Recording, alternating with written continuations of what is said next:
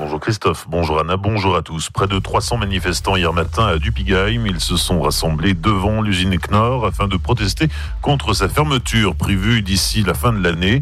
Décision prise par le propriétaire de l'usine car la consommation de soupe aurait diminué en Europe.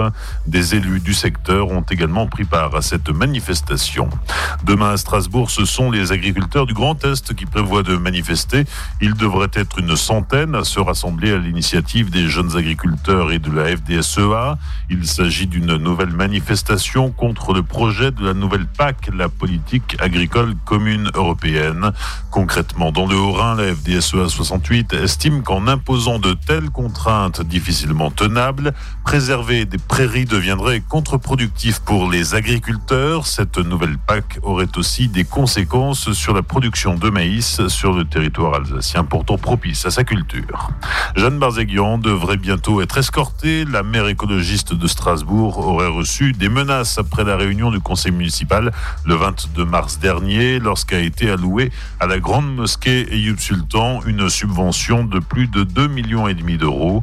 Jeanne Barziguian demande la protection fonctionnelle prévue par le Code général des collectivités territoriales, demande qui sera soumise au conseil municipal le 3 mai.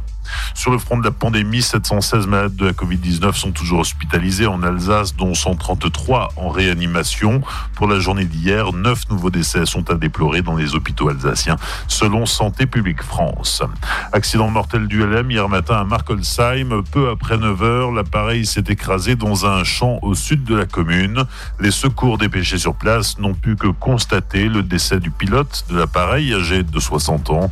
Le crash pourrait être dû à un problème survenu lors du décollage depuis le hangar à ULM situé à Markolsheim, à environ 500 mètres. Une enquête de gendarmerie a été ouverte pour établir les causes de cet accident. À Célestat, le calendrier des marchés du terroir est modifié à l'occasion des jours fériés du mois de mai.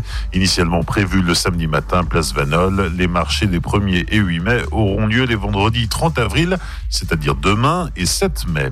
Le diocèse de Strasbourg ne peut plus assurer l'entretien du Mont Saint-Odile. Cependant, il n'est pas question pour le diocèse de vendre le site ni de le laisser tomber en ruine. L'archevêque en appelle aux élus et compte sur l'attachement des Alsaciens à ce site qui célèbre cette année un grand jubilé à l'occasion des 1300 ans de la mort de Saint-Odile.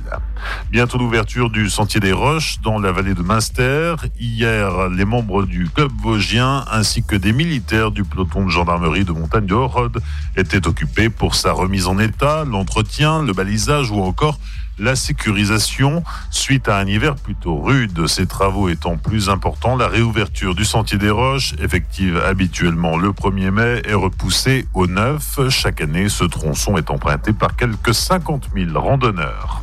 Enfin, le parc aquatique Locagonfle de la base nautique de Colmar-Roussen avance bien. Depuis quelques jours, les structures gonflables sont déjà arrimées au fond de la gravière. Ouverture prévue si la situation sanitaire le permet pour le week-end de l'Ascension. Bonne matinée et belle journée sur Azure FM. Voici la météo.